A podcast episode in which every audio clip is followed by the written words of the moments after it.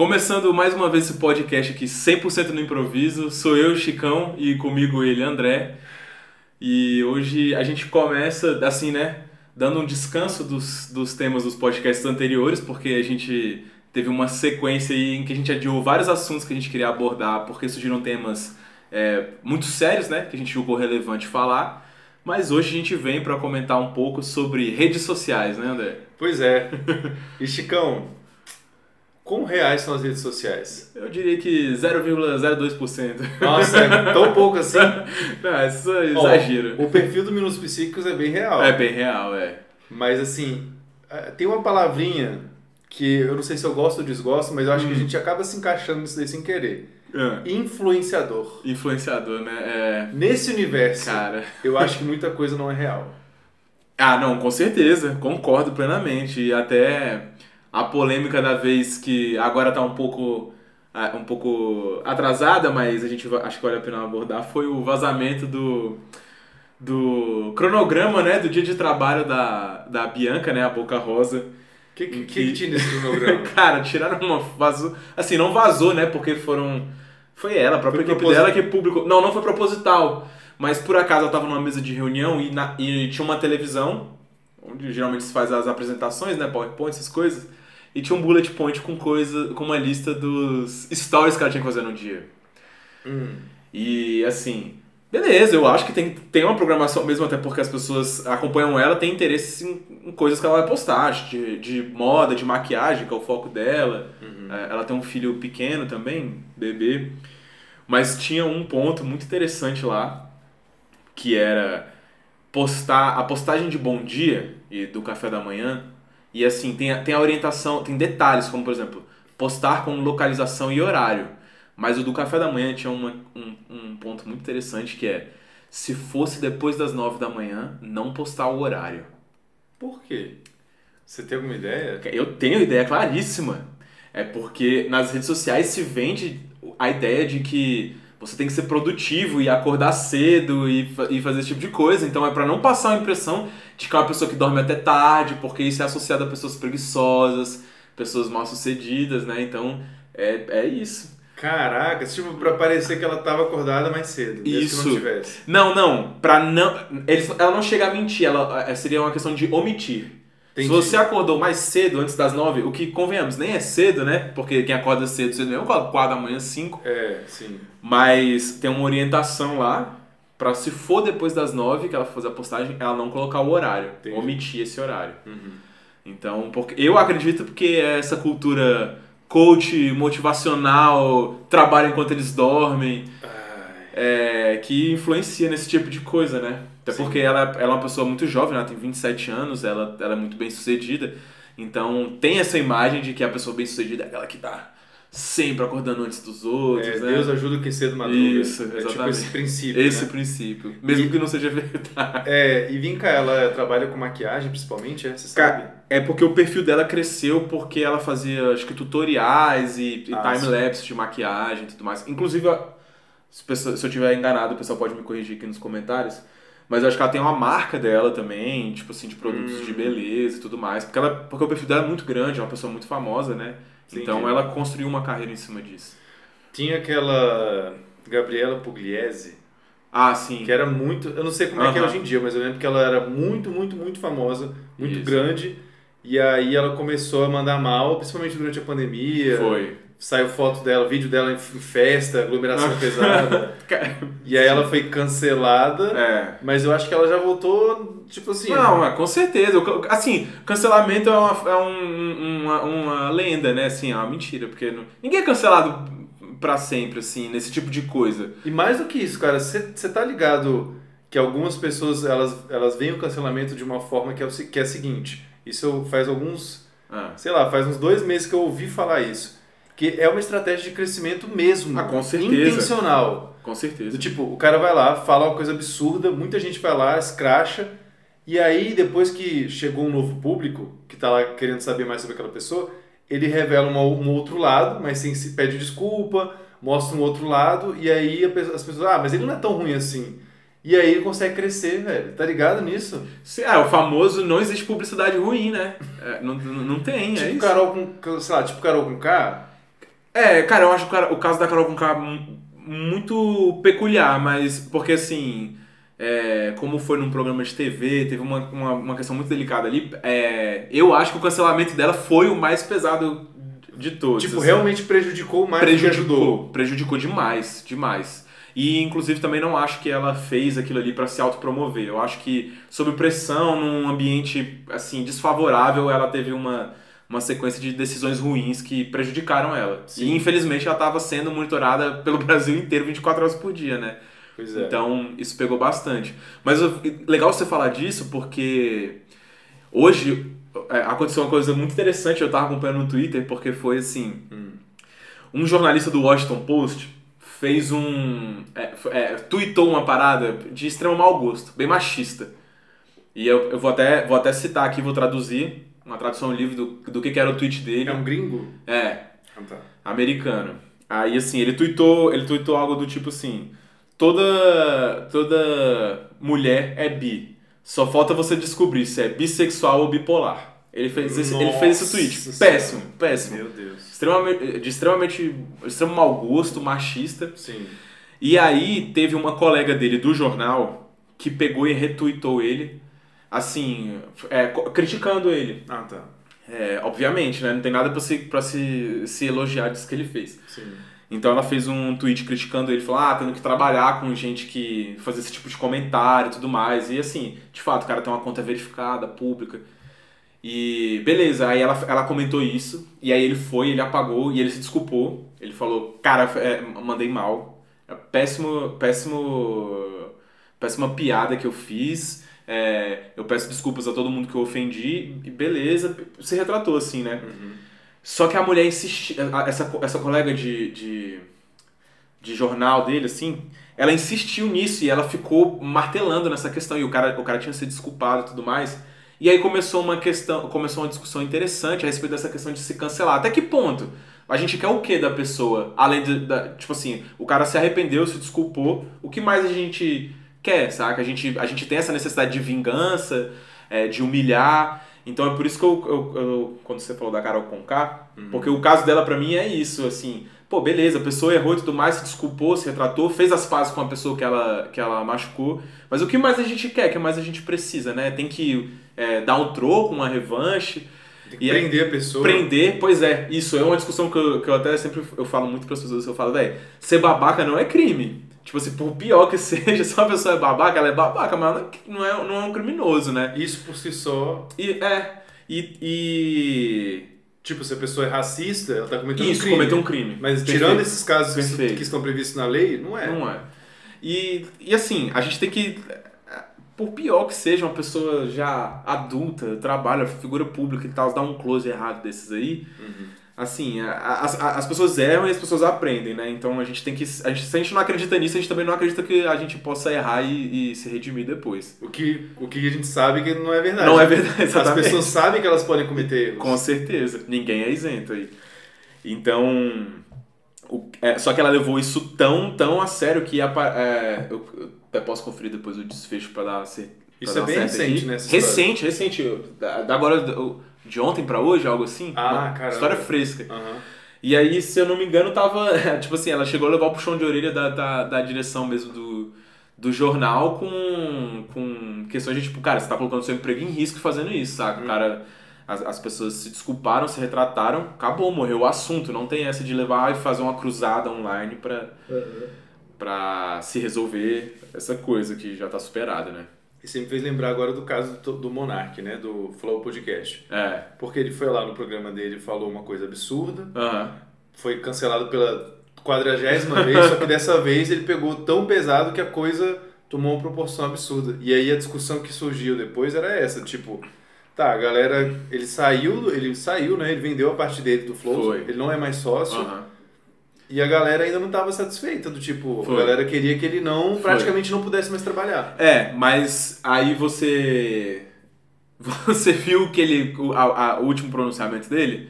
Que ele se arrependeu de se arrepender. Isso. Então, tipo assim, é- esse é o tipo de pessoa que tá fazendo exatamente o que você falou. Ele é, não, não tem publicidade ruim, ele tá querendo surfar na polêmica. Assim, ele tá querendo falar porque isso ecoa na, nas pessoas que não concordam com ele, né? Com a, a, a bolha oposta, Sim. por indignação. Só que isso só faz crescer, né? É, porque eu acho que ele, ele criou um outro canal que não está hospedado no YouTube, inclusive está numa plataforma que é uma tal de Rumble, Hum, que hospeda criadores conservadores, entendi. ou que tem pensamentos polêmicos. Aham. Alguma coisa assim. E aí ele solta só cortes no YouTube. E a, só que o que que eu penso sobre isso? Ele falou essa parada aí, de ele se arrependeu de se arrepender, Aham. né? Ele foi no podcast e falou que ele não devia ter pedido desculpa, porque senão ele estava dando razão pro que estavam falando sobre ele, o que ele não concorda. E assim, é, o que ele falou lá pode ser interpretado como um crime. Uhum. Que apologia, Apologia, a, a- essa ideia lá da Alemanha é, pode, ser, É pode ser enquadrada.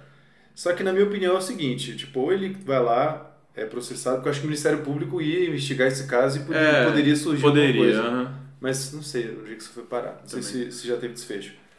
Aí beleza. Aí o Ministério Público vai lá, processa ele, eventualmente tem que pagar alguma multa, tem que ser preso tal. Agora o povo não queria, é, porque ele não tava. Parece que o YouTube falou assim: ó, você não pode criar mais canal aqui não. Porque ele queria criar um canal no YouTube e não É. conseguia criar. Aham. E aí a galera tava achando isso bom. Tipo, beleza, isso mesmo. É, Então o cara não podia mais fazer canal no YouTube porque ele cometeu esse erro, entendeu? Nesse sentido, isso. eu acho que, na minha opinião, foi um excesso. Uhum. Dele não poder criar outro canal. Uhum. É, mas a- depois que ele soltou essa de ter se arrependido do arrependimento dele, eu já tinha tido a impressão de que na, logo de cara ele, ele pediu desculpa, no mesmo dia, no dia, seguinte eu acho que ele fez Aham. a coisa, ele pediu desculpa.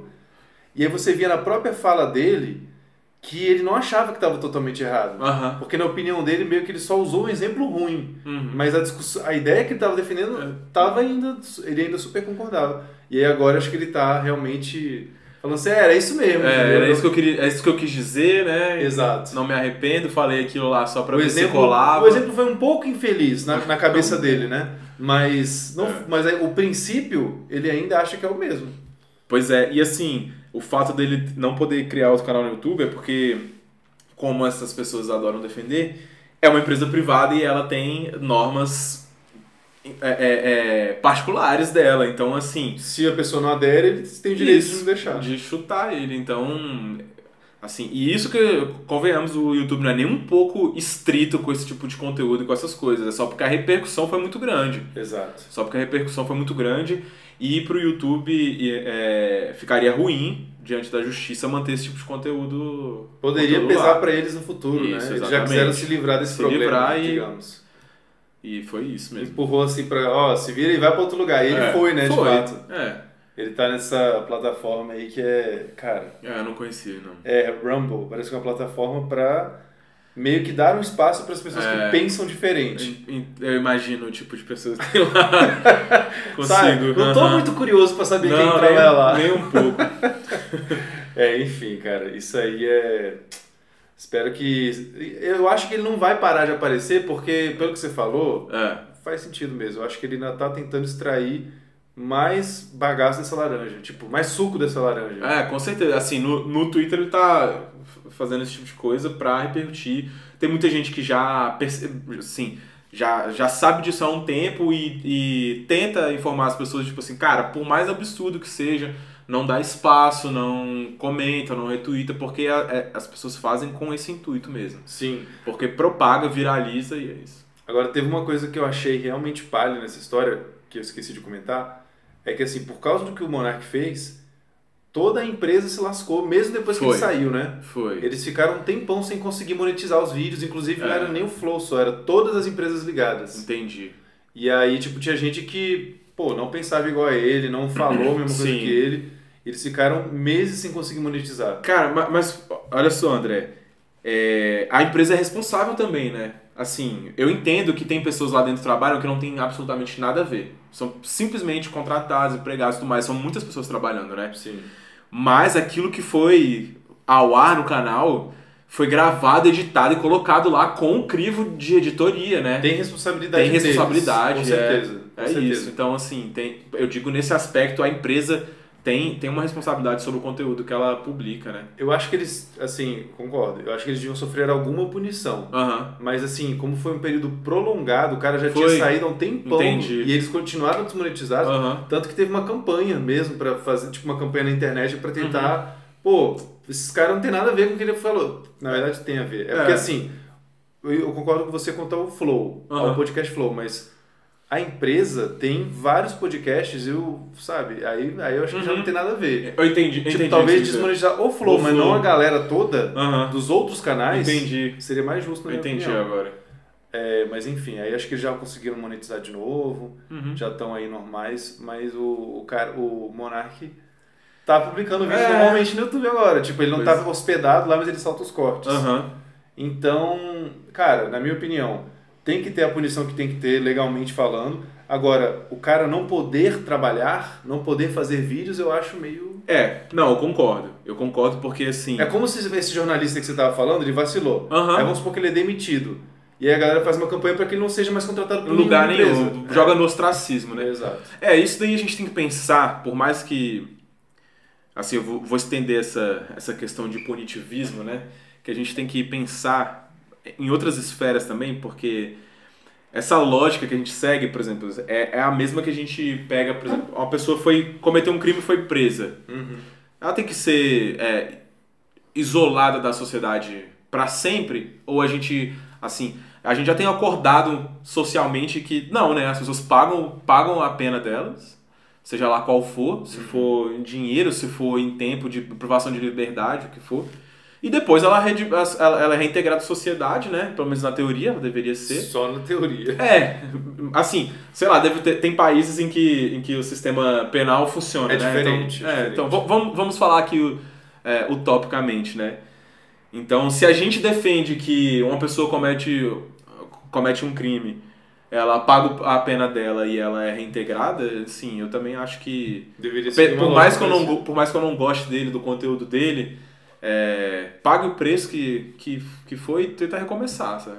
Sim. É isso. Eu acho que deveria seguir essa lógica, mas É. às vezes a galera se, assim, fica muito apegada ao quão ruim foi o que aconteceu Uhum. e a impressão que dá é que tipo, o cara tem que ser punido pro resto da vida pelo que ele É, fez. eu entendo que assim, o pensamento desses daí vem porque pessoas na, na posição dele, que são de influência, são pessoas que, é, com- exatamente por isso, elas têm uma influência muito grande e elas, elas, elas podem ter a capacidade de provocar certos comportamentos é, num efeito dominó, assim, né? Sim. Então, ele tem uma responsabilidade muito grande que eu acho que ele não percebe, ou então ele prefere fingir que ele não tem, para agir de forma inconsequente. Sim. Então eu acho que vem muito dessa revolta pela inconsequência na posição, eu diria, de poder que ele tem.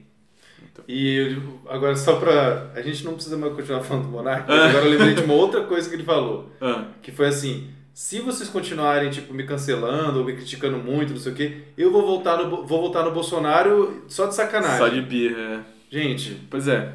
é muita irresponsabilidade, né?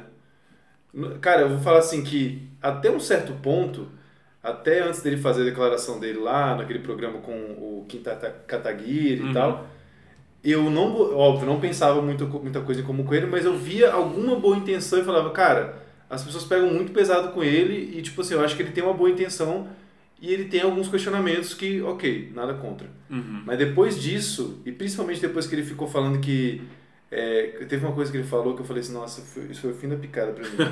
Antes dessa declaração sobre nazismo, né, que ele falou assim: que Bolsonaro e Lula é a mesma coisa, Igualzinha. igual. Igual, né? Aí eu falei: não, beleza, então. entendi, Tá sabendo entendi. direitinho. É, tá certinho. Não, gente, aí pra mim, realmente. É. Esse discurso de ai. Que o Thiago Leifert também tá muito nos Foi. holofotes Não, o. Thiago Leifert falou que pre- preferia ser matado que Do que ter que votar em um dos Ah. dois. Gente, pra mim é tão fácil essa escolha. eu também. Eu não penso duas vezes. Bolsonaro pra mim é tipo o Não, pior não presidente que o Brasil como, já não teve. tem como, é. Mas enfim, é, a gente ainda vai falar muito sobre política aqui no Ah, canal. não tem como não falar, né, gente? Caramba!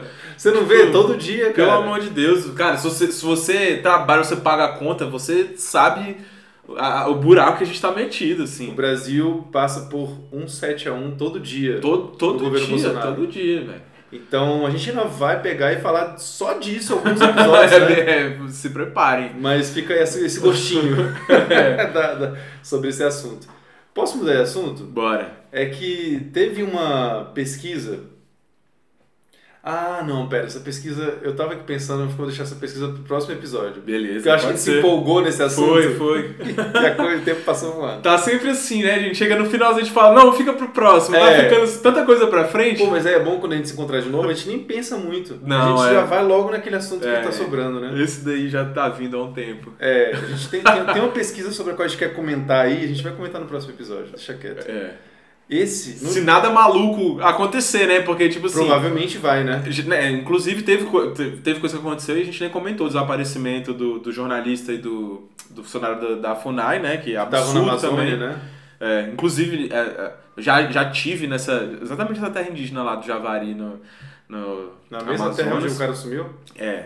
Cara, é, é, é tenso, né? Mas Tudo- aí a gente comenta depois. É, a né? gente comenta depois, mas tudo sugere que eles foram. É, o Eles- pior aconteceu, né? que Foram o pior aconteceu. é. Vamos ver, né? Torcer pra que não. Sim. Bom, mas então, a gente já tem algumas pautas aí pro próximo episódio. E no de hoje, eu queria dar duas sugestões. De, Ah. de- de- sugestões Vamos. daquele meu estilo, né? Sugestões do tipo, o livro chegou aqui em casa, eu vou falar dele. Só pra, só pra vocês saberem. E claro, né? Quando eu falo de um livro que eu não li ainda, como esse, eu tô convidando vocês, a caso vocês se interessem pelo assunto assim como eu, lerem comigo. Meio que ler ao mesmo tempo. E daqui a um tempo eu pretendo falar sobre o que eu achei.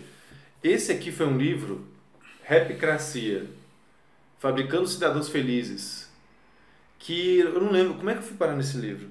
A gente estava discutindo lá no nosso grupo de apoiadores Hum, sobre psicologia positiva, hum.